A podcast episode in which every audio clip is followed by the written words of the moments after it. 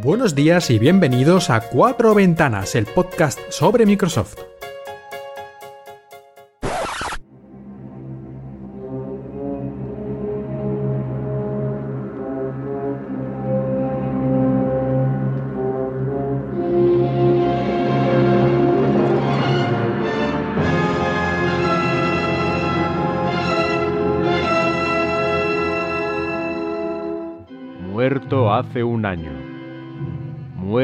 Hace seis meses.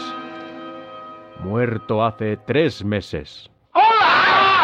Nadie me quiere, nadie se preocupa por mí. Tac,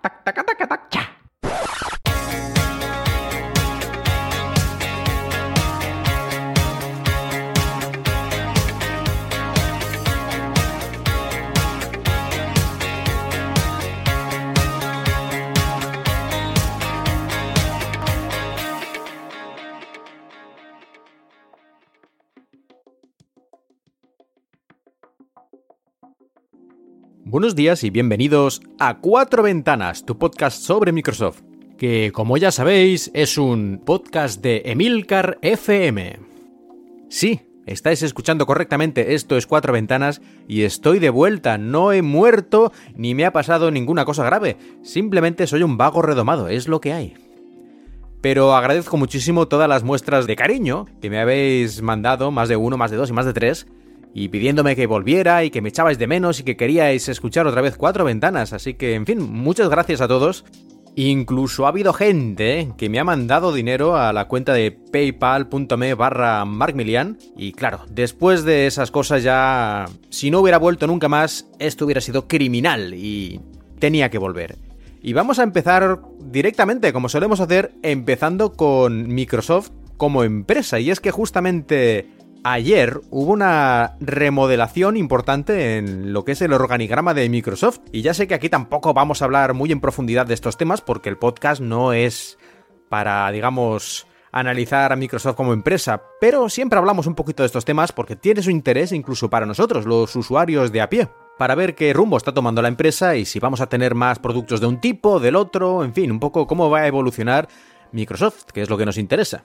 Y a ver, ¿qué ha pasado con esta gran reorganización de Microsoft, que es la, la más grande que se ha hecho desde que Satya Nadella llegó a su posición de CEO hace unos cuatro años? Al parecer lo que quiere hacer Microsoft con esta remodelación es dedicarse, centrarse en justamente lo que les hace más rentables. ¿Y esto qué quiere decir? Pues básicamente, por así decirlo de manera sencilla, menos PC y más nube y servicios de suscripción. Ojo, que nadie se asuste, que esto no quiere decir que Microsoft esté dejando de lado Windows, ni tampoco lo que es la gama de hardware Surface. Así que tranquilos en ese aspecto, por lo menos no se ha dado ninguna señal específica a ese respecto. Y vamos a ver cómo queda la empresa. De momento lo más importante es que se divide el departamento de Windows y dispositivos se divide en dos. En el departamento de experiencias y dispositivos, que estará bajo el control del vicepresidente ejecutivo Rajesh ya, y que me perdonen si no lo pronuncio bien, porque estos nombres no los tengo conocidos. Y por otra parte, el departamento de nube y inteligencia artificial, que estará bajo el mando de Scott Gutherian. Igualmente que me perdone por pronunciar su nombre de esta manera. Y respecto a gente más conocida en el podcast, como puede ser Panos Panay, le van a dar un nuevo título, lo van a llamar ahora Chief Product Officer, pero básicamente van todavía a mantener sus tareas eh, creando dispositivos Surface y tal, así que hay aparentemente poco cambio.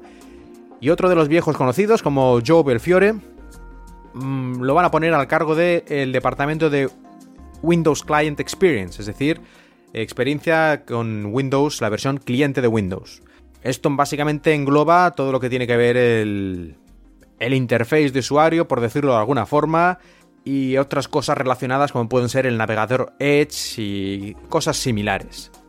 Y Kudo Tsunoda, que alguna vez también lo hemos mencionado, va a continuar de manera bastante continuista en lo que era su departamento, que lo pusieron ahí hace un tiempo, el departamento Next de New Experiences and Technology.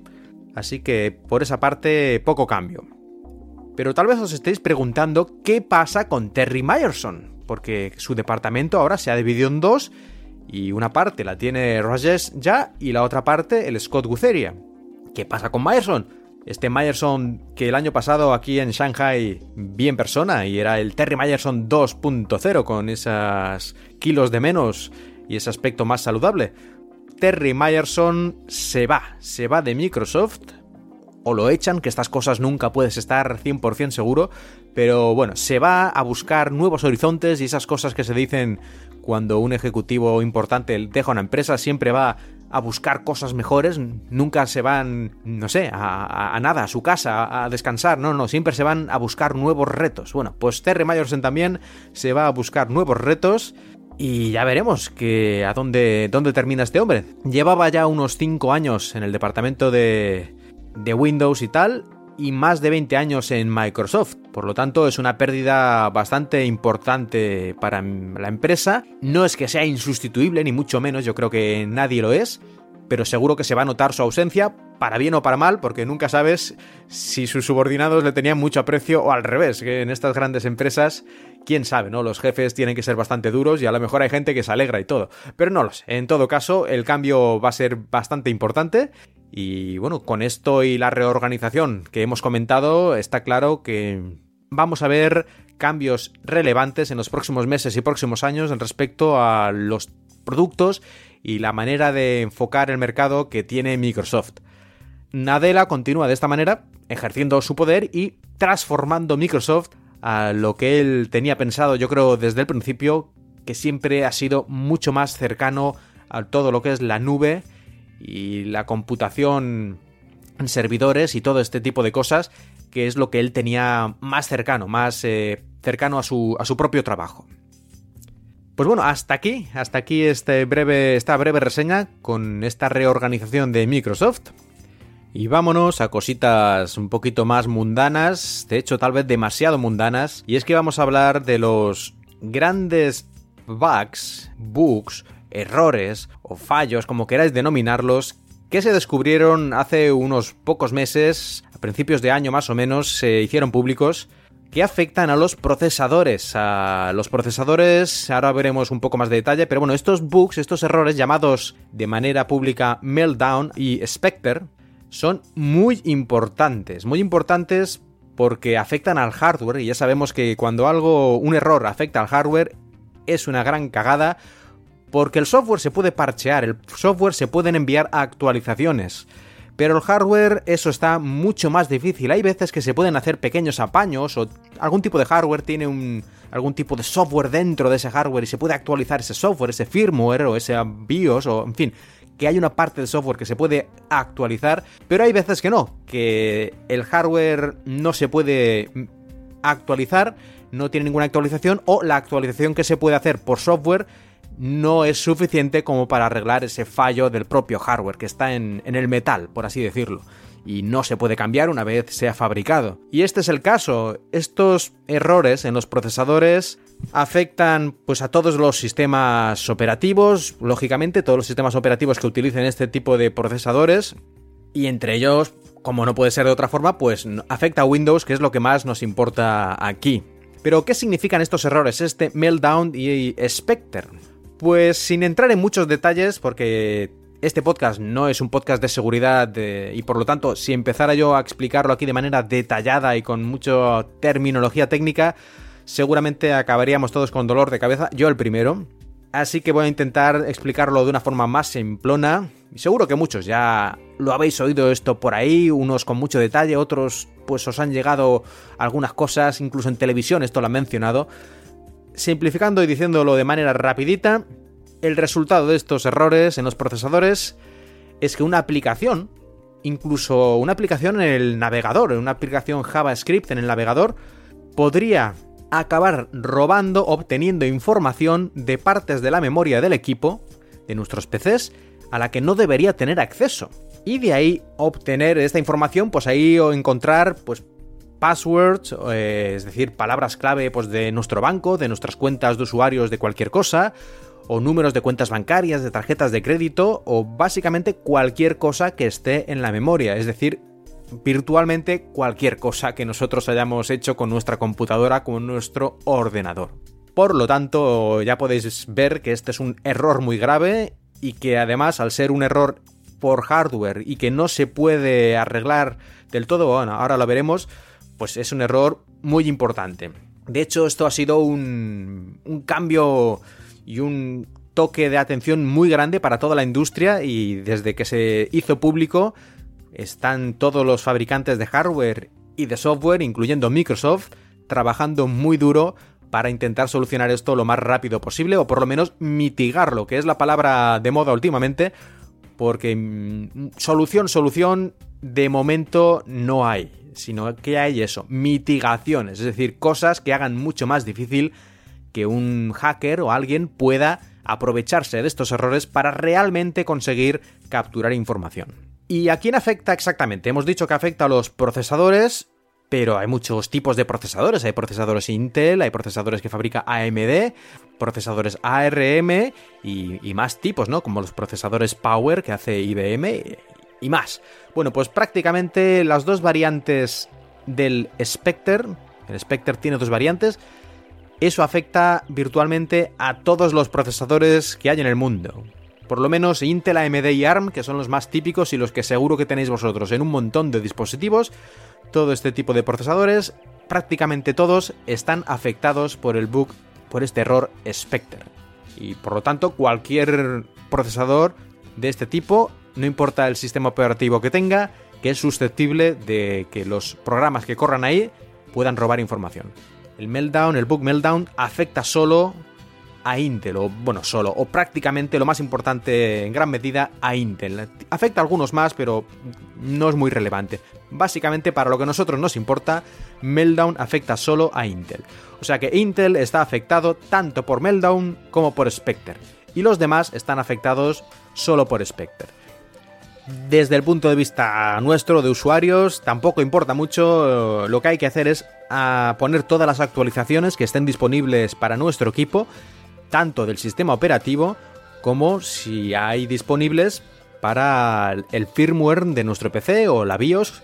Y el problema de esto último, de las actualizaciones de firmware o de BIOS, es que, claro, si nuestro PC tiene unos poquitos años, es muy posible que ya no tenga más actualizaciones de este tipo, porque Windows sí que tiene muchos años de actualizaciones, pero lo que es la parte de hardware, la mayoría de los fabricantes, al pasar un par de años, lo suelen dar ya como con como que ya está hecho, como que ya no hay nada más que hacer y que lo dejan que se vaya pudriendo. Por suerte, Microsoft y Intel han trabajado juntos y parece ser que durante las próximas semanas y meses el propio Windows va a empezar a poner unas actualizaciones, digamos por software, cada vez que se inicia el equipo, que van a parchear, van a arreglar lo que es el firmware del equipo. Es decir, en vez de ponerlo realmente en el propio equipo, en el firmware, en la BIOS, como esto muchos fabricantes ya ni se preocupan y cada fabricante es diferente y tendría que hacerlo cada uno por su parte, pues lo va a hacer el propio Windows para todos, pero lo va a hacer cada vez que se inicia el equipo, lo va a poner en la memoria, digamos, eh, lo arregla así un poco, pues eso, un poco a su manera, pero en teoría debería funcionar. Esto todavía no se está distribuyendo de manera generalizada, pero debería serlo en cuanto las pruebas y todo vaya bien. Un problemita que han traído estas actualizaciones, y claro, todo esto relacionado por ser un problema en el hardware, es que van a ralentizar los equipos. Todos los equipos, después de ser parcheados, después de tener estas soluciones por software para los errores de los procesadores, mm, van a ir entre un 5 y un 10% más despacio. Esto depende mucho del tipo de tarea que estén haciendo, pero pongamos algo así, ¿no? 5 o 10% también depende si el procesador es más nuevo, más antiguo, pero en todo caso va a haber una pérdida de rendimiento que en muchos casos no vamos a notar, pero en otros casos donde estuviéramos muy apurados en cuanto a rendimiento sí se va a notar. Esto es lógico porque claro, están sustituyendo tareas que normalmente haría el hardware, que es muy especializado y lo hace muy rápido, por software, que sí es mucho más versátil, pero también es mucho más lento. Y de ahí viene esta, esta pérdida de rendimiento. Y por eso puede que algunos de vosotros estéis pensando que no vale la pena actualizar, no vale la, pena poner estos parches, porque ¿para qué? Si es muy difícil, por lo menos de momento no se ha descubierto ningún ataque que utilice realmente estos errores para robar datos, es decir, es algo teórico. Bueno, pues sí, es algo teórico que se sepa y de momento. Pero en cualquier instante, de, ah, puede que a lo mejor dentro de un año, dentro de dos o dentro de tres meses, quién sabe, un día aparezca alguien que lance un ataque utilizando estos errores y entonces te pille desprevenido y te fastidien la cosa. O te, cuando te des cuenta ya te hayan robado toda la información que querían. Por lo tanto, aunque en este momento no hay ningún ataque por ahí dando vueltas, que se sepa eh, que esto siempre es muy relativo, recomiendo a todos actualizar vuestros equipos y todos los parches que haya disponibles para Windows o para vuestra placa base, para vuestro firmware de vuestro PC, pues que los pongáis. Aunque perdáis un poco de rendimiento, por desgracia es la única manera de estar seguros y para un usuario normal es la mejor recomendación. Hay casos especiales o muy concretos en los que no es una buena idea, pero para usuarios, de momento yo creo que no hay duda de que instalar las aplicaciones y si se pierde rendimiento, pues mira, es, es lo que hay. Ha habido algunos parches que causaron problemillas de reinicios e inestabilidad en los sistemas. Parece que Intel ya lo resolvió y de momento ya no hay más problemas y esperemos que la cosa ya continúe así. Microsoft va a sacar parches, estos que he dicho antes, ¿no? Que incluso para la propia firmware del equipo, que se cargarán al principio, al inicio del sistema, va a sacar parches para prácticamente todos los procesadores Intel, hasta los Core Duo o Core 2 Duo, ahora no recuerdo exactamente, pero bueno, unos 10 años o algo así, ahora no sé exactamente, pero muchos años va a sacar parches, así que poco a poco, de momento lo va a hacer escalonadamente pero a no ser que tengáis un PC antiquísimo, realmente muy muy antiguo, antes o después vais a tener los parches y va a estar vuestro ordenador seguro. Y tal vez ahora más de uno os estéis preguntando, bueno, ¿habrá que comprar nuevos PCs? ¿Tengo que cambiar el, el, PC para que tenga otro procesador actualizado? Y claro, ¿cuándo va a haber procesadores sin este fallo? ¿Cuándo Intel va a sacar procesadores que no tengan estos errores? Bueno, esto es complicado pero al parecer Intel, los procesadores de la próxima generación, que saldrán a partir de mediados de año, deberían tener estas mitigaciones de las que hemos hablado, estas mitigaciones por software, pues las va a poner dentro del propio hardware.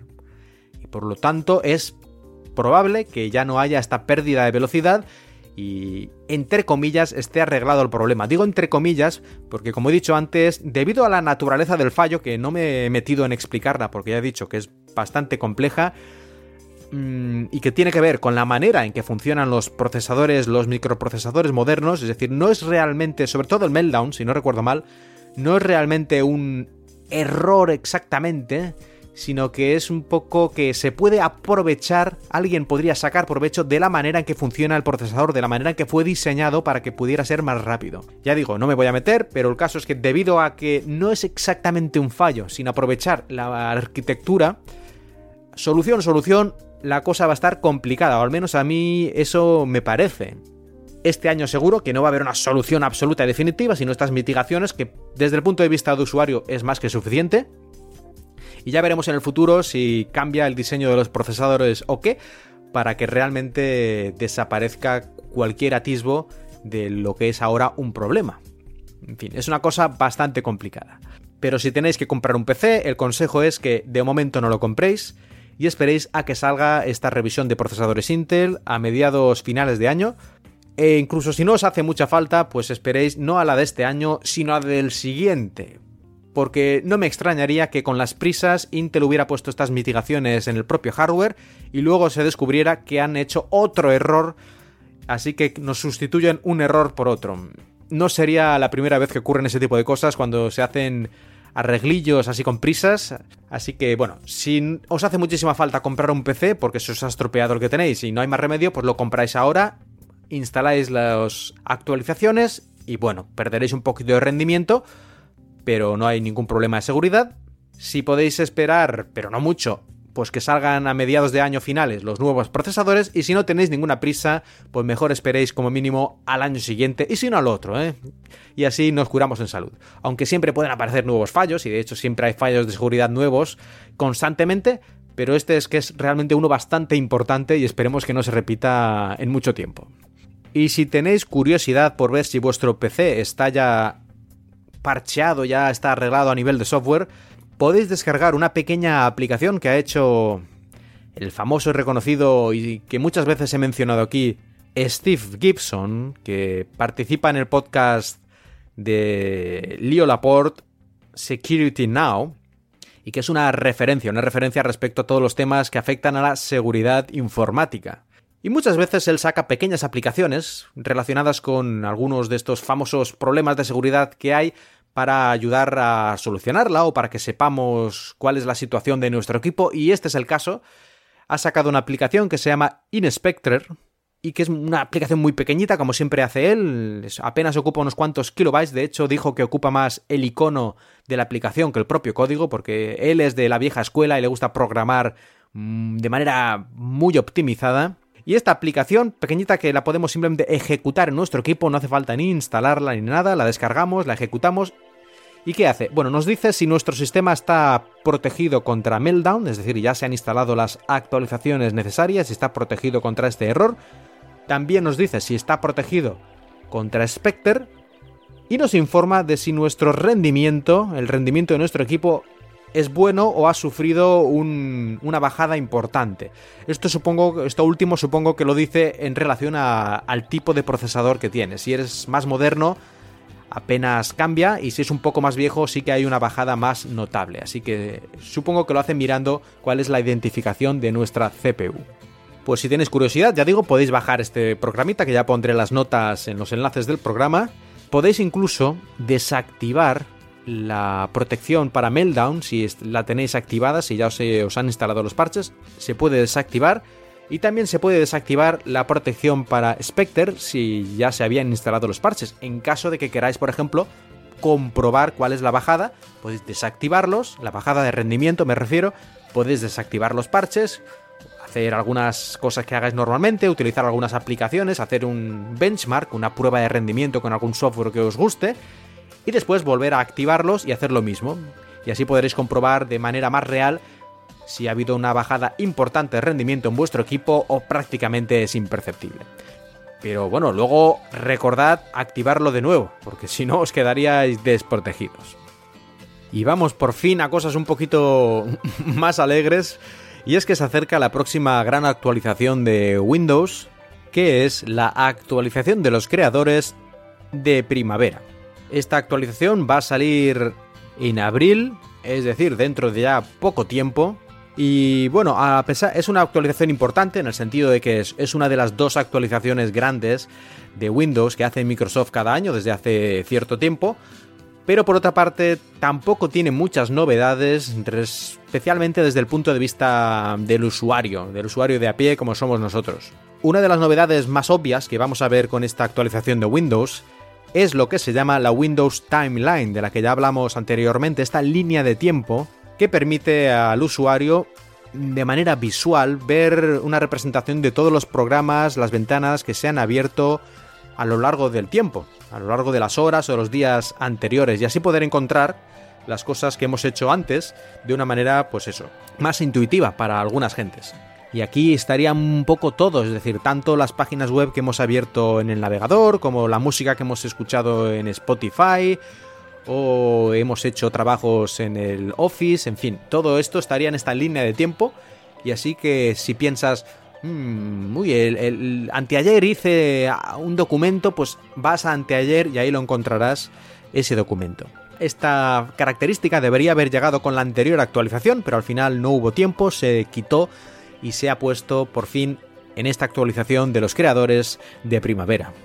En principio la característica no estará disponible, es decir, no detectará todas las cosas que hagamos en el equipo, sino solo algunos programas concretos, como los que he dicho ahora de Edge, el navegador o Microsoft Office, o algunas más como pueden ser los mapas o la aplicación de, noticias. Supongo que en el futuro, si la gente tiene interés y utiliza esta característica, se irán añadiendo más aplicaciones de la propia Microsoft e incluso puede que aplicaciones de, otros, de otras empresas que imagino tendrán que añadir a su software algún API, algún interface de programación para aprovechar esta característica y aparecer en la línea de tiempo. Pero bueno, esto no lo sé exactamente cómo funciona.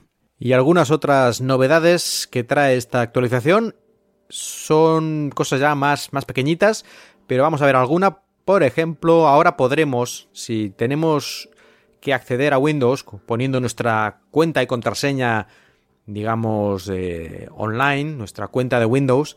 Si olvidamos la contraseña, podremos recuperarla directamente desde la pantalla de bloqueo. No tendremos que ir a la web con otro equipo y allí pues hacer todo esto de que nos envíen una nueva contraseña ni nada, sino que directamente podremos recuperar nuestra cuenta desde la pantalla de bloqueo de Windows 10. A ver, alguna otra cosilla. Por ejemplo, ahora podremos ver los datos de diagnóstico que guarda Windows, los podremos ver. E incluso los podremos borrar también. Esto es una cosa un poquito friki, pero Siempre hay gente que está muy obsesionada con que Windows nos espía y que a ver qué datos tiene. Bueno, pues podremos ver qué datos está recopilando Windows si lo tenemos así configurado. Datos anónimos para mandar a Microsoft y mejorar el funcionamiento de Windows. Pues podremos ver qué datos recopila, qué datos envía y si queremos borrarlos. Y a ver, alguna otra cosilla interesante, pues... Mmm, sí, va a llegar el Windows Defender Application Guard, que es una característica de seguridad que hasta ahora estaba disponible en la versión Enterprise de Windows 10 y ahora llegará a la versión Pro, que es la que tienen no todos, pero sí muchos de los PCs que compramos. Este Windows Defender Application Guard lo que hace es utilizar la tecnología de virtualización de Microsoft, el Hyper-V o Hyper-V, para añadir precisamente eso, una capa de virtualización, una capa virtual que separa el navegador echa Internet Explorer del resto del sistema. De manera que aunque alguien consiga hackear nuestro navegador, no consiga llegar hasta el resto del sistema operativo y obviamente a todos los datos y las informaciones que tenemos en él. Es una manera de aislar el navegador de todo lo que es el resto del sistema operativo. Por lo tanto, dado que el navegador es una de las mayores puertas de entrada de malware en cualquiera de sus formas, esto es bastante interesante que por fin llegue a una gran cantidad de usuarios. Ya veremos si esto al final llega activado por defecto o hay que activarlo manualmente porque la cosa no está muy clara.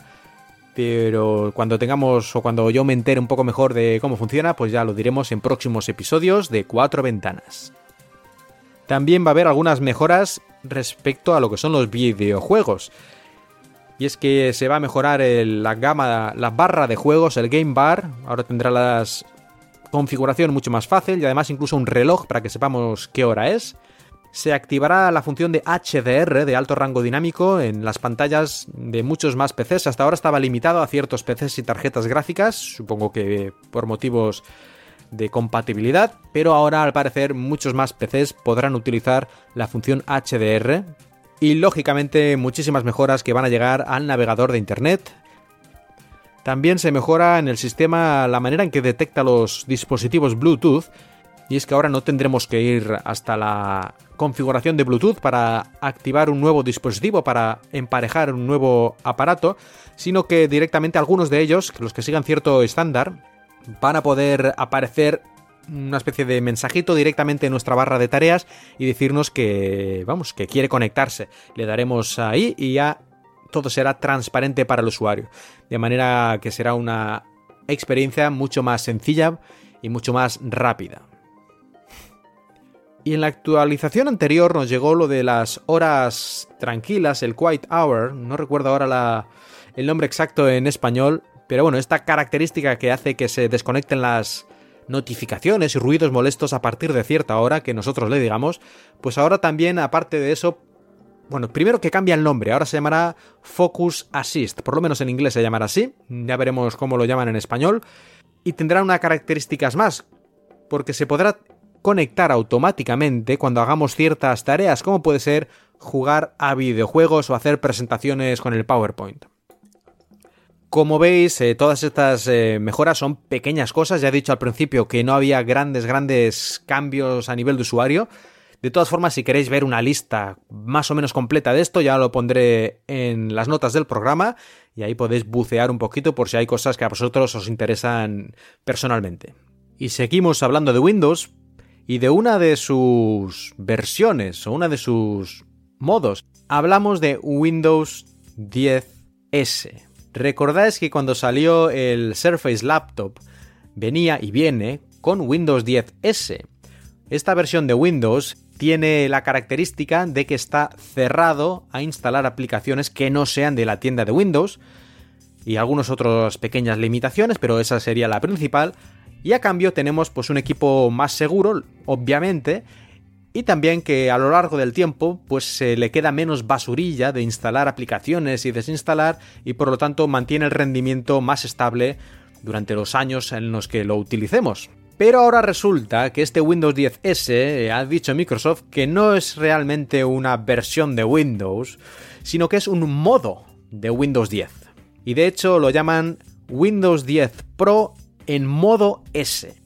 ¿Esto qué quiere decir? Bueno, pues significa que a partir del año que viene, según parece, aunque no hay una fecha concreta, todos los equipos con Windows, o por lo menos todos los equipos con Windows Pro, tendrán este modo S. Podremos activar el modo S y hacer que un equipo se comporte de esta manera, es decir, que sea más seguro a cambio de no poder eh, instalar cualquier aplicación, solo las, las aplicaciones de la tienda de Windows. Y al revés, eh, podremos un equipo que esté en modo S, pues desactivar el modo S y volver a Windows Pro, Windows 10 Pro normal, completo, de toda la vida podremos pasar de un modo al otro absolutamente sin pagar nada, es decir, será pues como activar o desactivar el modo según nos interese, según si a lo mejor un equipo lo, instalamos para un familiar que no tiene muy claro esto de cómo funcionan las cosas con los equipos PCs y que a lo mejor pues se le van a meter virus o cosas cuando navega por internet, aunque él no quiera, porque apretará todo ok ok a todo lo que aparezca en pantalla, bueno, pues a lo mejor en ese caso sería mejor que estuviera el equipo en modo Windows 10 modo S y así nos ahorramos dolores de cabeza y que tenga instalado un montón de basuras, virus, troyanos y quién sabe qué, que es lo que suele pasar en estos casos. Y si luego el equipo pues lo queremos utilizar nosotros, le cambiamos el modo S, lo desactivamos y tenemos Windows 10 Pro. Aunque eso sí, recordad que no se puede pasar de un modo al otro, digamos, apretando un botón y ya está, sino que en cierta manera el equipo se reinstala. No perdemos nuestros datos de usuario, pero sí podemos perder aplicaciones que teníamos instaladas. Si pasamos del modo normal y tenemos aplicaciones de toda la vida instaladas, como puede ser el Google Chrome, activamos el modo S, esa aplicación va a desaparecer, porque en modo S las aplicaciones de toda la vida, aplicaciones Win32, no funcionan, no tiene sentido. De hecho, el modo S se basa en no tener este tipo de aplicaciones que pueden tener problemas de seguridad. Así que resumiendo, Windows 10 S ahora ya no se llama así, sino que es un modo que podemos activar o desactivar, o podremos activar y desactivar según nos convenga a nosotros en cada situación, sin ningún coste adicional. Y en el caso de que seas una empresa y tengas el Windows 10 Enterprise, podrás elegirlo ya directamente al instalarlo si quieres que se instale en el modo normal o en el modo S, según convenga a la empresa o a cada puesto de cada trabajador. Y con esto terminamos la parte de software, la parte de Windows, y nos vamos un poquito al hardware, que también nos interesa, los diferentes equipos que van saliendo que llevan Windows. Y aunque ya hace un par de meses que pasó la feria CES, la feria esta que se realiza en Las Vegas, en Estados Unidos, cada año de tecnología, vamos a hablar un poquito de algunas cosas interesantes que se presentaron allí, porque algunas de ellas ya se presentaron, sí, pero es ahora cuando están empezando a salir al mercado. Y por ejemplo, destacamos en equipos, en portátiles y tabletas. A ver, vamos a ver qué tenemos por aquí. Por ejemplo, tenemos unas tabletas interesantes como puede ser el HP Envy X2, que es una tableta, digamos, similar al Surface Pro, pero con un precio más contenido y con otras características bastante curiosas. La batería destaca siendo 15 horas teóricas. Y una cosa curiosa es que tiene una versión de esta tableta, va a tener procesador Intel, pero otra versión va a tener un procesador ARM Snapdragon 835, en el que también funcionará Windows, pero probablemente tendrá una vida de la batería más larga y casi seguro tendrá conexión LTE. Por otra parte, tenemos la tableta Lenovo Mix 630, que también tiene bastante buena pinta, y esta directamente ya tiene el Snapdragon 835 y funciona con Windows 10S o lo que será dentro de no mucho Windows 10 en modo S, como hemos dicho en la anterior noticia. Incluye el teclado, el teclado funda, como Surface también, y en este caso promete unas 20 horas de batería que ya veremos en qué se queda, pero aunque sean a lo mejor 14 o 15, eso sería una, una duración de batería excelente. En fin, habrá que probarla. También con pantalla de 12,3 pulgadas, igual que la anterior y muy similar a Surface Pro todas están, digamos, en la misma gama, con un precio que, hombre, mm, son 800 dólares en principio, que no es barato barato, pero a mí me parece que comparado con Surface Pro y otras versiones no está nada mal. Habrá que ver más los detalles de la memoria que tiene y ese tipo de cosas, memoria RAM, que aquí no lo estoy viendo. Pero en todo caso, si tenéis intención de comprar este tipo de tabletas en el futuro, pues la Lenovo Mix 630 tiene buena pinta también. Aunque saldrá todavía al parecer dentro de unos meses. Y hablando de los dispositivos que van a salir con procesadores ARM corriendo Windows 10, tenemos ya algunas noticias más sobre las limitaciones que van a tener. En principio, Windows 10 funcionando sobre procesadores ARM tendrán algunas de estas diferencias con la versión que corra sobre procesadores x86, como pueden ser los Intel o los AMD, pero yo creo que no son excesivamente importantes, sobre todo para los usuarios normales. A lo mejor para un empresario, una, digamos, un usuario enterprise, de empresa que tenga que hacer cosas más avanzadas, pues estas pequeñas diferencias pueden ser importantes, pero para la mayoría de usuarios yo creo que no van a afectar demasiado. En todo caso, vamos a comentar algunas de estas que ya son, digamos, oficiales, aunque es un poco, digamos, una filtración. No sé si lo ha dicho Microsoft de forma realmente oficial, pero bueno, yo lo doy por seguro que es así. Veamos algunas de estas, por ejemplo, los controladores, los drivers, tendrán que ser específicos para que funcionen con el procesador ARM64. Si nuestro dispositivo, nuestro periférico, no tiene controladores, no tiene drivers específicos para este tipo de procesador, en principio no podría funcionar. Muchos de los periféricos así comunes funcionan con drivers genéricos que tiene el propio Windows, ahí no debería haber problema, como puede ser, no sé, un ratón, pero a lo mejor si tenemos algún cacharro que conectamos a nuestro PC y necesita un driver específico, es posible que no funcione, sobre todo si es un poco antiguo. Por otra parte, a ver, otra limitación que ya mencionamos anteriormente y se sigue manteniendo, es que las aplicaciones de 64 bits no van a funcionar. El sistema Windows Windows 10 sobre ARM es de 64 bits, pero las aplicaciones que funcionen deberán ser en principio de 32, aunque es posible que más adelante, eso parece que han dicho, más adelante, el próximo año, se actualice y si soporte aplicaciones de 64 bits también. No creo que esto sea un gran problema, la mayoría de las aplicaciones que utilizamos son de 32 bits o por lo menos tienen versiones para 32 y 64 bits. Y teniendo en cuenta que los dispositivos con procesadores ARM no serán precisamente los dispositivos más potentes, sino más bien al contrario, dispositivos en lo que prima es la batería, la duración de, batería y portabilidad y ese tipo de cosas, la conectividad, pues que una aplicación no sea de 64 bits, cuya principal ventaja es poder utilizar más memoria RAM, no creo que sea una gran pérdida. Y en cuanto a los videojuegos, solo podrán usarse los juegos que tengan OpenGL 1.1 superior o DirectX. Tampoco creo, por lo tanto, que esto sea una gran pérdida. La mayoría de los juegos de los últimos años son todos con DirectX o una versión moderna de OpenGL, así que poco problema aquí en principio. Excepto algunos juegos que utilizan tecnología antitramposos, anti-cheating, que al hacer cosas muy raras con el procesador y Windows y tal, a lo mejor no funcionan. De todas formas, como decía hace un momento, los procesadores ARM no son no destacan por su grandísima potencia, sino más bien por su uso optimizado de batería y su conectividad. Así que no creo tampoco que mucha gente vaya a empezar a poner juegos a lo bruto en sus dispositivos ARM, por lo tanto una cosa relativamente poco importante.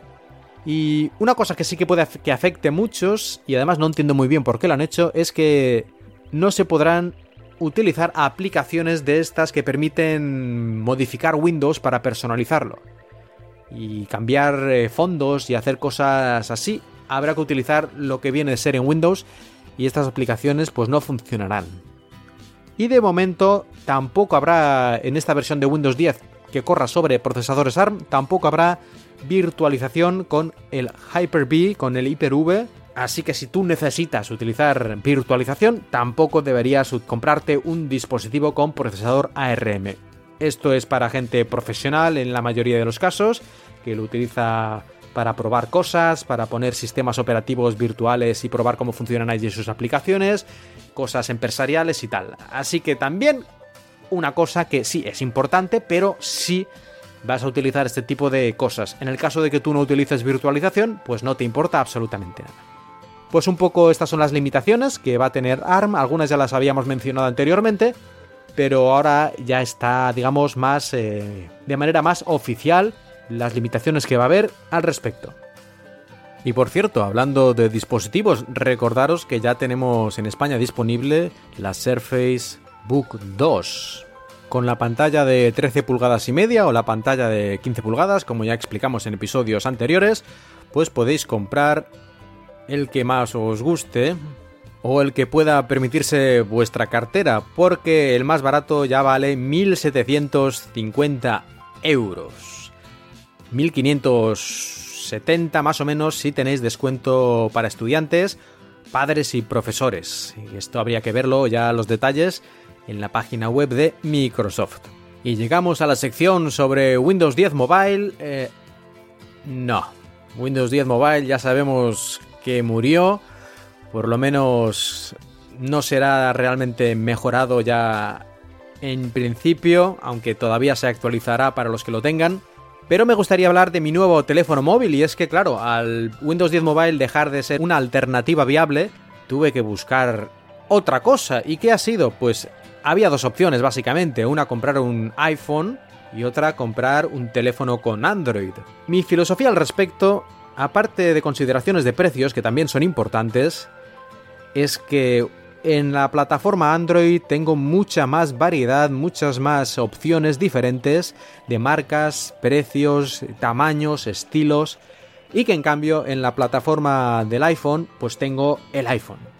tienen un par de modelos, tienen el modelo iPhone 10, tienen el iPhone 8 y algunos modelos de años anteriores, pero comparado con la plataforma Android hay poquísimas opciones y si lo que hay no te convence por cualquier motivo, pues estás vendido y lo que es peor, que si en el futuro los próximos iPhone no sacan las características que tú quieres o necesitas, pues también estás vendido porque en su ecosistema solo hay lo que saca Apple. Y para mí ese es el principal problema aparte de otras consideraciones que se pueden hacer lógicamente. Así que sí, me he comprado un teléfono con el sistema operativo Android, en concreto me he comprado un teléfono de la marca Honor, que es una subsidiaria o una submarca de la compañía china Huawei, que es una de las principales compañías de tecnología del mundo, por fabricación, por facturación, por tamaño, en fin, por muchas cosas. Yo diría que la principal compañía del sector en China, y eso no es poca cosa. El teléfono que me he comprado concretamente es el Honor V10, que en Europa se vende con el nombre de Honor View 10 o View 10. Y es un teléfono con pantalla de 6 pulgadas, con bordes bastante finos, tanto arriba como abajo. No llega a ser una pantalla de estas completa, pero tiene un borde, pues digamos que la mitad de lo que solía tener tradicionalmente un teléfono de este tipo, hasta hace nada, hasta hace simplemente un año, incluso la versión anterior del teléfono Honor que salió no hace ni seis meses tenía unos bordes muchísimo más gordos, tanto arriba como abajo. Y es un teléfono que tiene el último procesador de Huawei, el Kirin 970, con tonterías de estas de inteligencia artificial, que es más marketing que otra cosa, pero vamos, hecho con 10 nanómetros y básicamente un procesador de fabricación propia, pero con las últimas tecnologías disponibles, estaría en la gama alta de procesadores, y tiene 4 GB de RAM, aunque había una versión con 6, pero yo me compré la versión más sencilla con 4, que ya me parece que ya es suficiente, quiero decir que hay PCs completos con Windows 10 que funcionan relativamente bien con 4 GB de RAM, así que yo creo que para un teléfono ya está bien y 64 GB de almacenamiento. Y además tiene soporte para tarjeta micro SD, así que no sé, está muy completito, tiene casi de todo. También tiene la cámara, la cámara es una cámara dual con un sensor en blanco y negro, creo que son 20 megapíxeles y uno en color de 12 y bueno, pues en general el dispositivo a nivel de hardware yo creo que está bastante, bastante bien. Yo lo he utilizado eso ya unos 3 meses y no tengo ninguna queja a nivel de hardware muy contento, un dispositivo muy fino, muy grande, pero contenido en cierta manera por los bordes también no excesivamente gruesos. aunque yo hubiera preferido que fuera un poquito más pequeño, creo que en vez de 6 pulgadas, la pantalla de 5,5 pulgadas hubiera sido perfecta para mí. A veces tengo que estirar el dedo un poquito más de lo que yo desearía, pero me he acostumbrado bastante bien. He pasado de un Lumia 720, que eran 4,7 pulgadas, a 6 pulgadas, es decir, es un cambio bastante notable. Pero a cambio, en este tamaño nos trae una batería de 4000 mAh, bueno, casi, creo que son 3750 o algo así. En todo caso, una batería bastante grande y que en el uso diario a mí me dura siempre todo el día. Creo que ningún día en los últimos tres meses me he quedado sin batería. Y eso que muchos días no la lleno al 100%, porque a partir del 80%, cuando llenamos una batería de iones de litio más del 80%, digamos que la batería empieza ya a estresarse, a sufrir un poco, no la estamos sobrecargando, entre comillas, es decir, está diseñada para eso, ¿no? No se va a romper, ni tiene por qué explotar, ni muchísimo menos nada, pero digamos que se desgasta más rápido a partir de llenarla más del 80%. Y la batería entonces va a durar menos, menos años. Poco a poco se va a ir desgastando y a lo mejor al pasar dos años ya la batería carga la mitad de lo que cargaba originalmente. Así que como he visto que no me hace falta, que casi ningún día llego a casa con menos del 30 o el 40%, pues muchos días la cargo al 80 o al 80 y poco por ciento y llego incluso así perfectamente sin sufrir a mi casa. Y eso que cuando voy al trabajo tardo un par de horas en ir y en volver en el metro y estoy escuchando siempre los podcasts y viendo las cosas en las páginas web noticias y ese tipo de cosas, en Twitter incluso mandando mensajes y tal. Así que le doy un uso no súper intensivo, pero yo creo que en cuanto a la batería siempre se pide más y si tuviera el triple pues mejor, pero está bastante bien y, esto viene en gran parte pues por tener el teléfono 6 pulgadas de pantalla que le permite meter una batería con más capacidad. Bueno, pues a nivel de software, ya digo, ninguna queja, la pantalla también bastante bien, no tiene una resolución hiper alta, pero yo no veo los píxeles, así que para qué quiero más. Y el contraste y los colores a mí me parecen bastante, bastante razonables.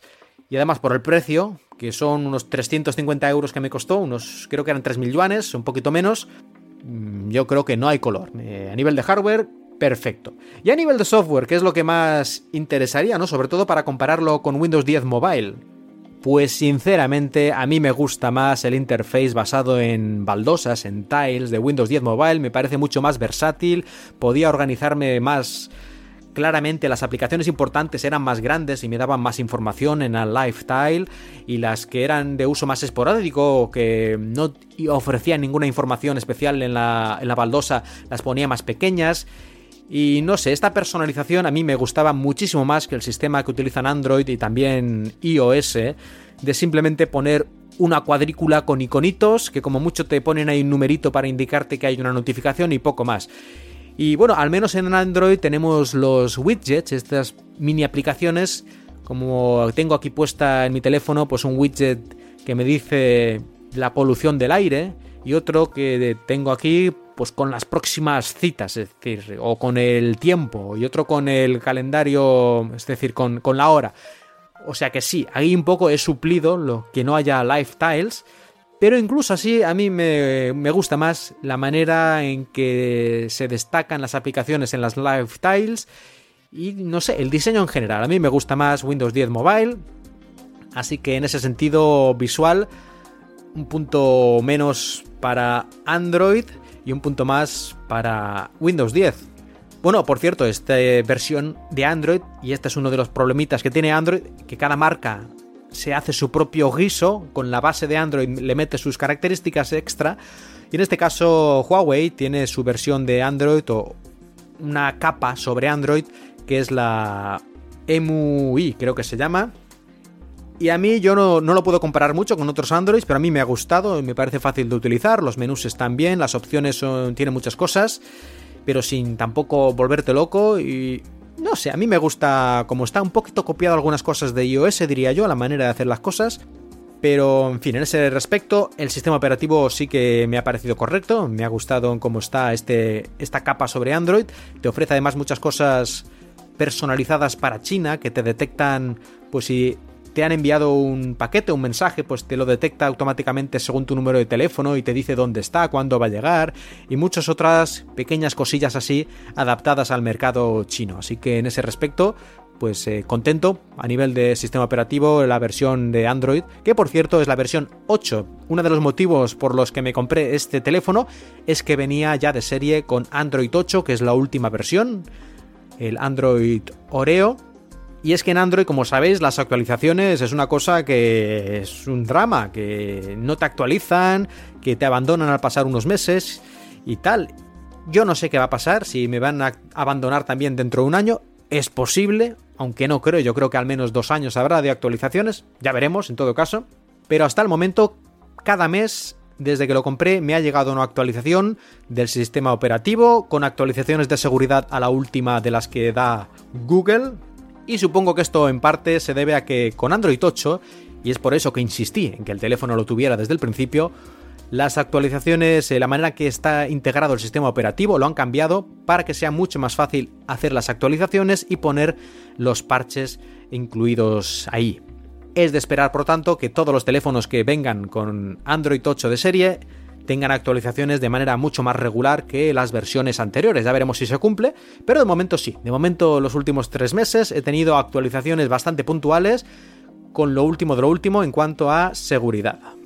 Una de las primeras cosas que hice cuando conseguí el teléfono es instalar las aplicaciones de Microsoft. Algunas de ellas ya estaban incluidas porque si no recuerdo mal hay un acuerdo entre Microsoft y bastantes compañías fabricantes de Android por el tema de las patentes para que no los denuncie Microsoft y en una de las partes de esos acuerdos son que los teléfonos incluyan de serie aplicaciones Microsoft como pueden ser el Office o Outlook. Y aquí creo recordar que ya venían algunas de estas de serie.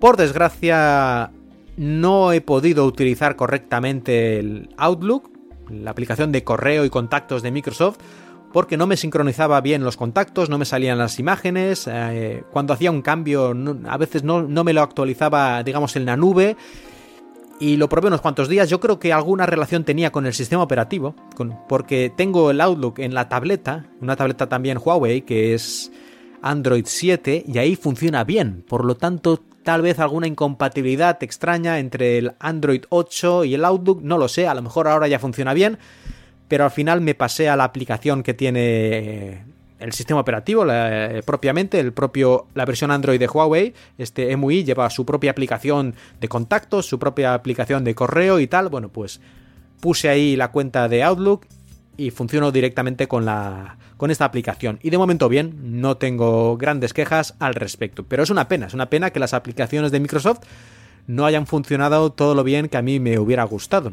Sí que mantengo todo lo que es Office, lógicamente. Tengo aquí puesto pues OneDrive y Office, el Word, el Excel, PowerPoint, incluso el Office Lens, aunque ahora el OneDrive también hace muchas de sus funciones de serie, pero me gusta tenerlo un poquito por separado. Y muy bien en ese respecto. Microsoft eh, tiene muchísimas aplicaciones para Android. Así que está casi mejor incluso en este respecto que lo que estaba en Windows 10 Mobile. Y esa es otra. Una de las peores quejas, o una de las quejas más comunes con Windows 10 Mobile era la falta de aplicaciones. Claro, aquí al llegar a Android, pues aplicaciones están, están todas, básicamente. Por lo tanto, cualquier cosa que yo quiera, cualquier aplicación de una empresa que vende patatas fritas, pues está en Android en ese respecto, pues ahí ya no hay, ya no hay más dudas, ¿no? De si una aplicación va a estar o no, está y ya está. Eso sí, la tienda de aplicaciones que tengo es la la de Huawei, porque claro, lo que he dicho antes, cada fabricante de teléfonos aquí pone su propia tienda, no como en Windows, que está la tienda Microsoft y ya está, o en Apple, que está la Apple Store y ya está. Aquí no, cada uno va por su cuenta. Y aquí en este caso la tienda Huawei y para más INRI, Claro, al estar en China, pues las aplicaciones muchas de ellas están limitadas. No encontrarás en la tienda de Huawei, Facebook ni ninguna de estas aplicaciones que en China no funciona y otras, y otras que en teoría sí funcionan, pero por lo que sea no están en la tienda. Por suerte, o como queráis decirlo, esta versión 8 de Android, eh, al menos en este teléfono, traía incluida también la tienda de Google, cosa extraña que por ejemplo no ocurría en la tableta esta con de Huawei con la versión 7 de Android. Allí de serie no venía. Aquí sí, tenía las dos tiendas, la oficial y la de Google. Tal vez porque puse desde el principio el teléfono en inglés y en, digamos, la región, la de Estados Unidos. A lo mejor si lo pones todo en chino ya ni te aparece, no lo sé, no lo he probado, pero por suerte muy contento de que tiene esta tienda de Google. Y así que muchas aplicaciones Si utilizas una red privada virtual para conectar a ella, porque ya sabemos que China y Google no congenian, pues si lo haces puedes acceder a la tienda e instalar las actualizaciones y las aplicaciones directamente desde la Google Play, de la tienda de Google. Si no pudiera hacer eso, la verdad es que sería bastante complicado sacarle todo el provecho a este teléfono, porque es que no podría tener ni siquiera Twitter puesto en el teléfono o tendría que hacer apaños, eh, descargarlo de otras fuentes a lo mejor más inseguras y que te quedas siempre con la duda de si aquí me van a meter un troyano o algún software modificado que me va a robar. Pues bueno, yo creo que queda claro que me ha gustado el teléfono tanto a nivel de hardware como a nivel de software, aunque preferiría la interface de Windows 10 Mobile. En cuanto a velocidad y rendimiento, que no he mencionado nada muy bien, ya he dicho que el procesador era el último de Huawei y no he tenido ninguna queja, tengo al respecto de rendimiento ni por memoria RAM ni por velocidad de procesamiento. La cámara y todo se abre muy rápido y muy bien. Y y en cuanto a la resistencia, que tampoco he dicho nada, de momento ha resistido bastantes caídas este teléfono. Yo no sé si es que soy muy gafe o muy manazas, pero se me ha caído 4 o 5 veces por lo menos. Y de momento no se le ha roto nada, ni la pantalla, ni, ni se ha rayado. Y solo tiene una fundita, tiene una fundita de estas de goma finita y un protector de pantalla de cristal pero tampoco se ha roto, así que, en fin, contento en este aspecto. De hecho, una vez se me cayó desde unos 2 metros de altura, no me preguntéis por qué, porque no sé cómo ocurrió, yo lo puse ahí en una estantería y de repente estaba en el suelo, yo no lo entiendo. Pero cayó de cara desde 2 metros de altura, yo ya temía lo peor, lógicamente, pero lo recogí, lo miré y estaba intacto. Esto no sé si es un milagro o que realmente es súper resistente. Hombre, estas cosas ya sabemos cómo son, que a lo mejor se me cae dos metros, no le pasa nada, y al día siguiente se me cae desde la mano hasta la mesa a dos palmos y se rompe la pantalla en cinco partes. Así que crucemos los dedos. Pero muy muy frágil no parece, estoy satisfecho también en este aspecto. Una de las cosas que menos me ha gustado de este teléfono, de la experiencia con este Huawei, bueno, este Huawei Honor V10, es que tiene mucha publicidad, es decir, a la mínima que pueden te meten notificaciones de publicidad para que te apuntes a su para que te suscribas a su programa de, música en la nube, a su suscripción musical o para que te descargues eh, aplicaciones que ellos te recomiendan y he tenido que ir bastantes veces por ahí buscando opciones para desconectar notificaciones, no quiero publicidad, no quiero que me ofrezcas magníficas ventajas especiales para mí y todas estas tonterías. Y la verdad, un poco cansino, ¿eh? Incluso después de desconectar todas estas cosas de promociones, de vez en cuando todavía me sale alguna notificación de apúntate al no sé qué, solo por 50 yuanes al mes y cosas de esas, en fin. En ese sentido, un poquito sacacuartos estos del Huawei. Pero en fin, ya digo, no, no es una gran molestia pero sí una cosa que yo creo que no ocurriría, por ejemplo, en un iPhone, aunque claro, cobrándote el hardware a tres veces el precio ya sería una tomadura de pelo. Los que todavía estáis aguantando con Windows 10 Mobile os aconsejo pasaros a Android. Pues lo he dicho muchas veces, creo yo. Sí, sí, porque Windows 10 Mobile ya es oficial, es una cosa muerta, no tiene ya una vía de salida, así que lo que queda es Android o iOS y por los motivos que yo he dicho antes, pues recomiendo Android. Y ahí seguro que de una marca o de otra encontraréis algo adecuado para vosotros. O vosotras. Y vamos brevemente con Xbox, con los videojuegos. Hace unos meses, en episodios anteriores, hablamos del Xbox Game Pass. El Xbox Game Pass es esta suscripción al estilo Netflix para películas y series, pero en este caso para videojuegos, que están en la Xbox. Pues Microsoft prometió una cosa bastante interesante y es que todos los videojuegos de Microsoft saldrán en el Game Pass, es decir, si tenemos el Game Pass, cualquier videojuego que saque Microsoft estará allí disponible desde el primerísimo día. Y el primero que va a destacar en este aspecto es un juego que acaba de salir hace unos pocos días, que es el Sea of Thieves, un juego en el que podemos ser una especie de pirata y vamos ahí con nuestro barco navegando, encontrando los tesoros, luchando contra otros piratas. Es un juego principalmente online y que si tenéis el Game Pass podéis descargar y jugar sin ningún problema. De hecho, dado que el Game Pass es bastante barato, creo que son ¿cuánto? 10 euros o algo así.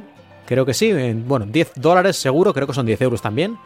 Podéis, en vez de comprar el juego completo, comprar un mes de Game Pass, jugarlo intensivamente durante ese mes y luego, pues si no os interesa, no, no continuáis pagando el Game Pass y ya está. Ya habéis, digamos, entre comillas, alquilado durante un mes el Sea of Thieves y lo habéis podido jugar mucho y ya está. Y os habéis ahorrado un montón de dinero. Aparte de que todos los otros juegos que están disponibles en el Game Pass que hayáis podido probar durante ese tiempo. E incluso si lo queréis hacer, lo podéis hacer gratis. Si no lo habéis utilizado antes, el Game Pass tiene 14 días de prueba gratuitos. Así que, a no ser que ya lo hayáis probado anteriormente, podríais ahora mismo utilizar el Game Pass gratuito de 14 días, jugar durante 14 días al Sea of Thieves y a todos los demás juegos que tiene el Game Pass.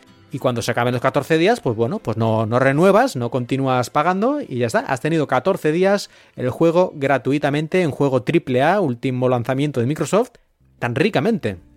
En cuanto al propio juego, pues no voy a comentar mucho, ya sabéis que aquí no somos mucho de hablar de videojuegos, sobre todo los que no haya probado personalmente, pero parece que hay un poquito de división de opiniones, hay gente que le ha gustado mucho y hay gente que dice que está un poco como vacío, que las, las tareas que tienes que hacer tampoco son tan variadas ni tan divertidas pero yo diría que al ser un juego online esto va a ir evolucionando y que el juego va a ir cambiando y mejorando durante el próximo año, igual que le ha pasado a otros juegos como puede ser el Destiny, ¿no? Que cuando salió también era un poco así ni fu ni fa y luego al parecer, especialmente con la una actualización que hicieron más tarde que añadieron bastantes cosas nuevas, la cosa mejoró mucho, según dicen la mayoría de los jugadores de Destiny.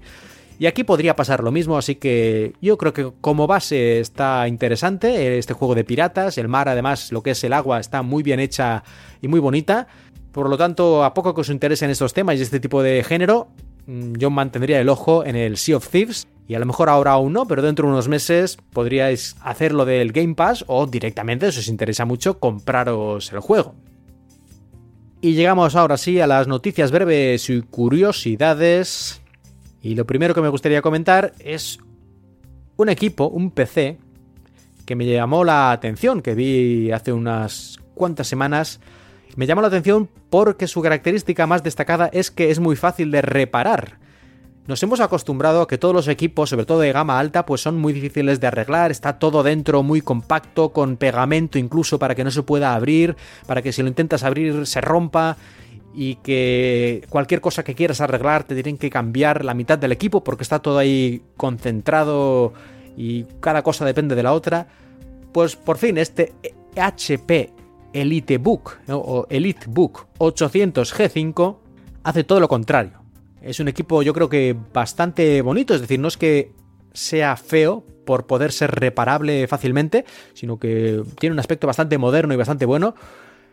Pero Está todo hecho para que podamos cambiar fácilmente el disco duro, la memoria, incluso el teclado, la batería, el ventilador y prácticamente cualquier pieza. Y de hecho, la propia marca nos da un manual en el que nos explica paso por paso cómo desmontar cada una de estas partes y sustituirla por otra o arreglarla. Y otra cosa que también me gusta mucho de este equipo es que incluye un puerto de red, un puerto RJ45 para el cable Ethernet, cosa rarísima en los equipos de hoy en día, así que si sois un poco a la vieja usanza como yo y os gusta tener por lo menos la opción de toquetear el equipo por dentro cuando veis que hay algún problema y también os gusta muchísimo conectar directamente el cable Ethernet y no tener que depender siempre del Wi-Fi, incluso cuando estáis en casa, que esto de tener radiaciones sin ningún motivo dando vueltas alrededor de tu casa, pues ¿para qué? Si se puede evitar y además es más rápido y más fiable un cable. Pues si sois así un poco como yo, este equipo la verdad es que es muy muy interesante, este HP EliteBook 800. Reparable, con manual de cómo hacerlo y además con cable Ethernet de serie. ¿Qué más se puede pedir? Bueno, pues seguro que alguna cosa más, pero a mí me ha encantado encontrarme este equipo y lo pongo en mi lista para el futuro cuando me tenga que actualizar mi PC, que no faltará mucho porque está ya en las últimas. Este o un equipo de, de su misma gama, yo creo que está en el top 5 por lo menos. Y para que veáis que no miento con eso de que es fácil de reparar, no solo es que lo digan ellos, sino es que la página web iFixit, muy famosa por desmontar los equipos y darles una nota respecto a la facilidad que hay para desmontarlos y repararlos, le ha dado 10 de 10. Le ha dado la máxima puntuación a este equipo de HP. Ahí queda todo dicho, creo yo. Teniendo en cuenta que productos como los últimos MacBook o incluso las Surface, muchas de ellas tienen notas de 1 o 2 o 3 puntos. Pues esto tiene 10. Ahí está la cosa. Y siguiente noticia breve, es que Twitter, Twitter de Windows 10, que incluso me preguntaron, precisamente dentro de Twitter, me preguntaron hace no mucho si esta aplicación de Twitter de Windows 10 había muerto, si la iban a actualizar alguna vez o no. Yo dije que lo veía mal, porque si no la habían actualizado en meses y meses y meses, no parecía que tuviera un futuro. Y parece que va a ser así, porque ha sido sustituida por una versión también dentro de la tienda de Windows, pero una versión lo que ahora se llama una aplicación de Progressive Web App, una aplicación web progresiva. ¿Y esto qué quiere decir? Que han sustituido la aplicación de Universal, de Universal Windows Platform, que era hasta ahora la Twitter para Windows 10.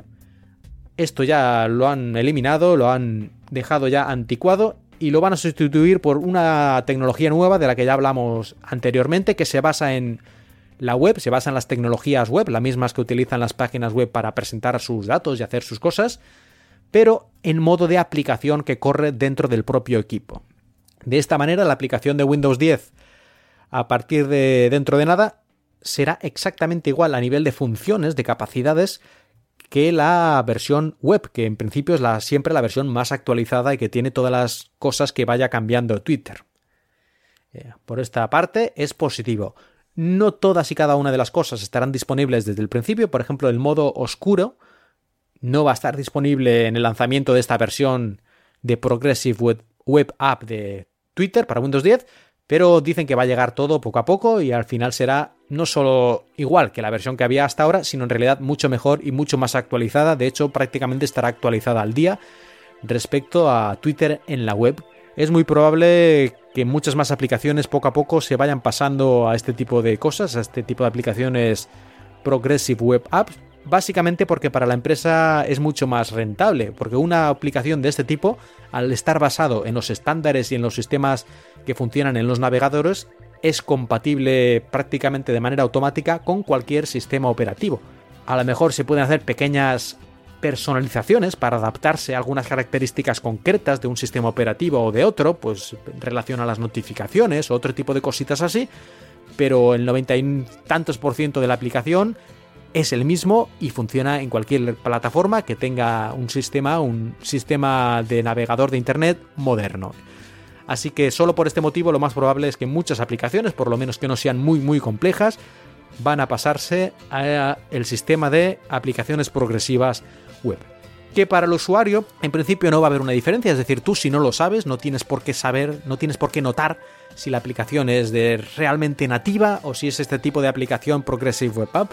Para el usuario esto debería ser transparente y lo único que podrías notar es que se actualiza con mucha más asiduidad que antes y que, en fin, tiene las últimas características de la plataforma, sea Twitter, o sea Facebook, o sea otra cosa de este estilo. Y llegamos ya a la sección de consejos y recomendaciones. Y me gustaría hacer una breve, breve reseña de un auricular que me compré hace no mucho, un auricular de la marca Xiaomi.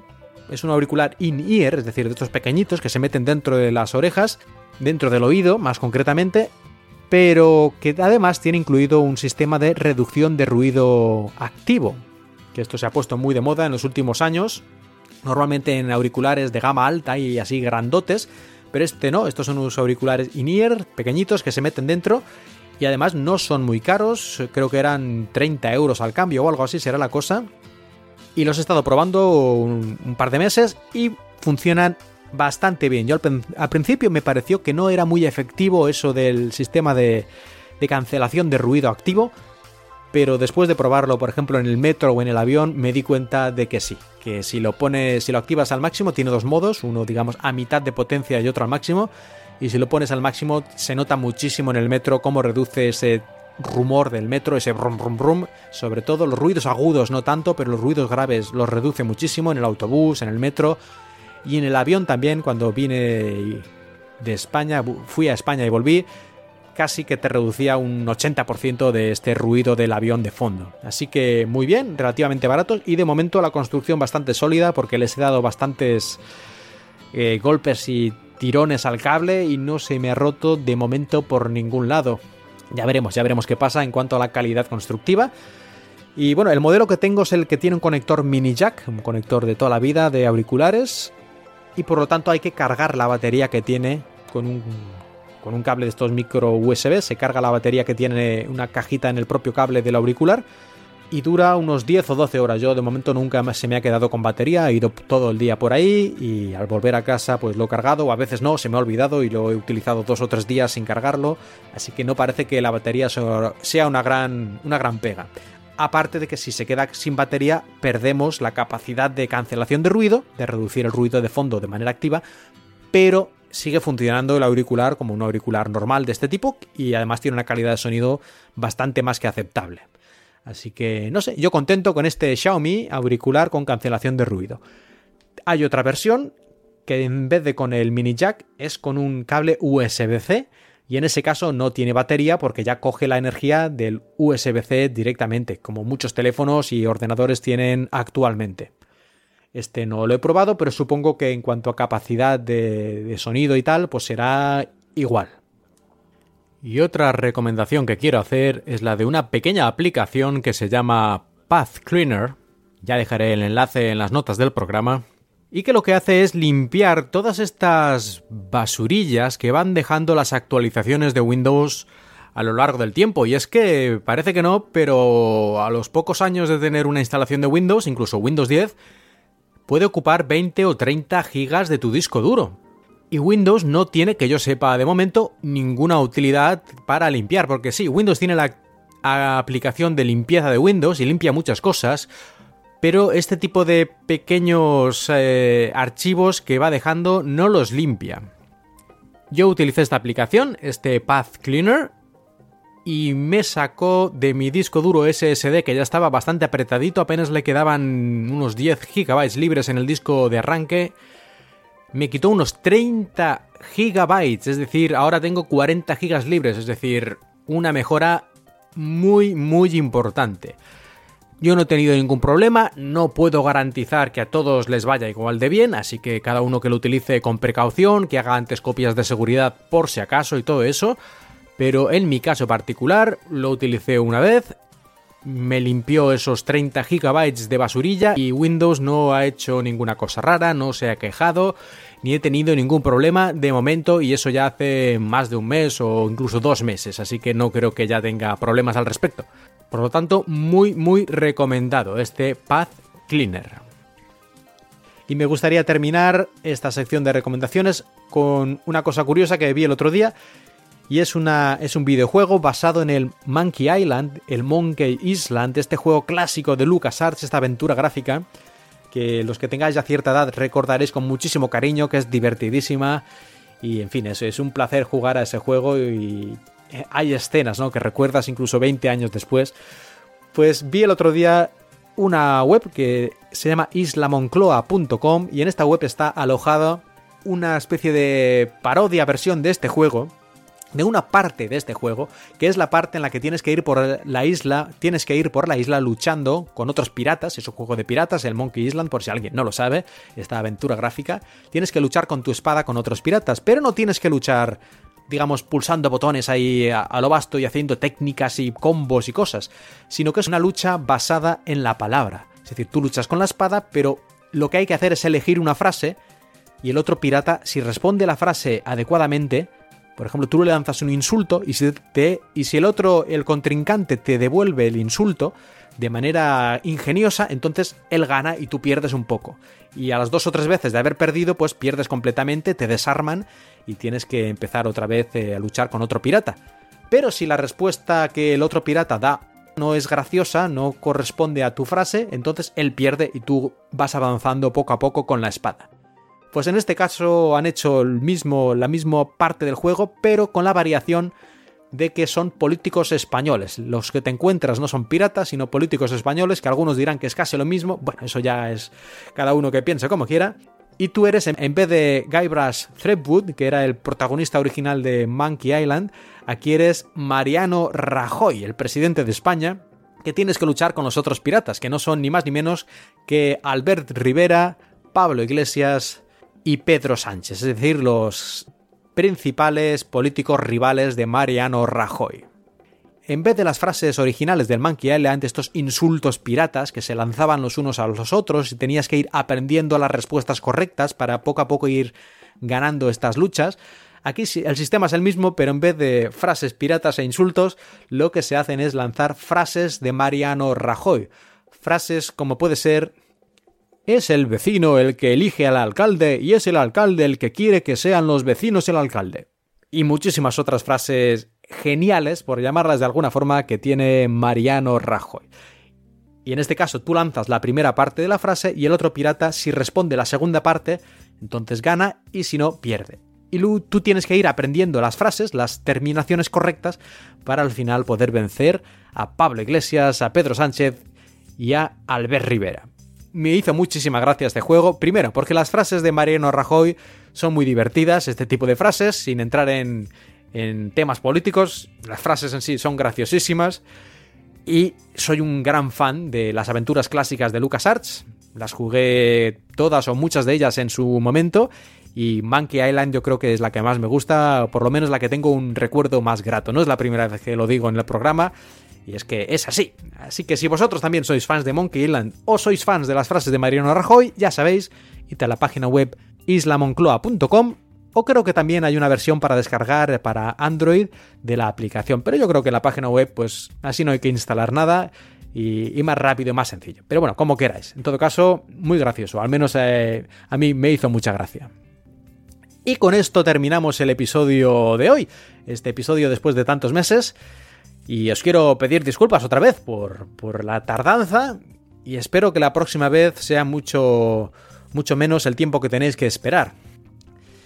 Si todavía tenéis la suficiente esperanza y fe en mí, podéis mandarme donaciones, ya sabéis, vía paypal.me barra markmilian para que pueda comprarme aquí un bocadillo de jamón. Ya hace poco expliqué en el Twitter de mi otro podcast, en arroba paseo Shanghai, que 40 gramos de jamón valían más de 10 euros. Así que si me queréis ayudar para que no olvide la patria, me podéis mandar un pequeño obolo, como habéis hecho algunos, y os lo agradezco muchísimo a este paypal.me barra markmilian.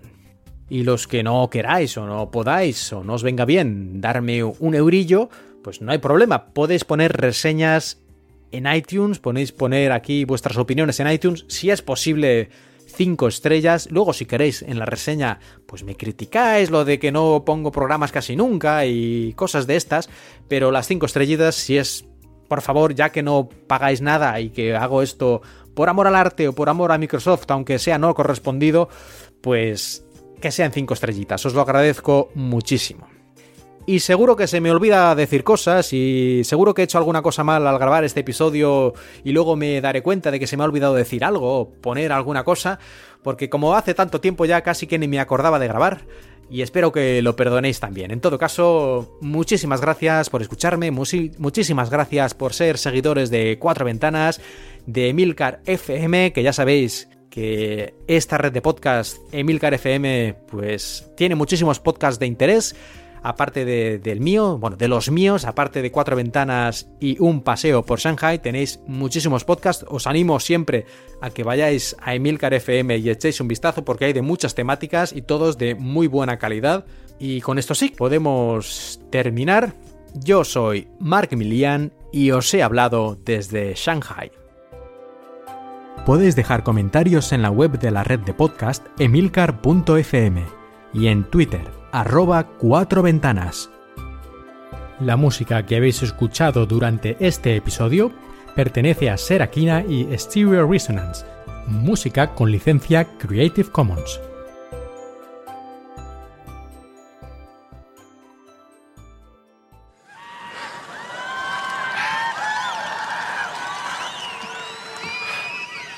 I have four words for you. I love this company. Yeah!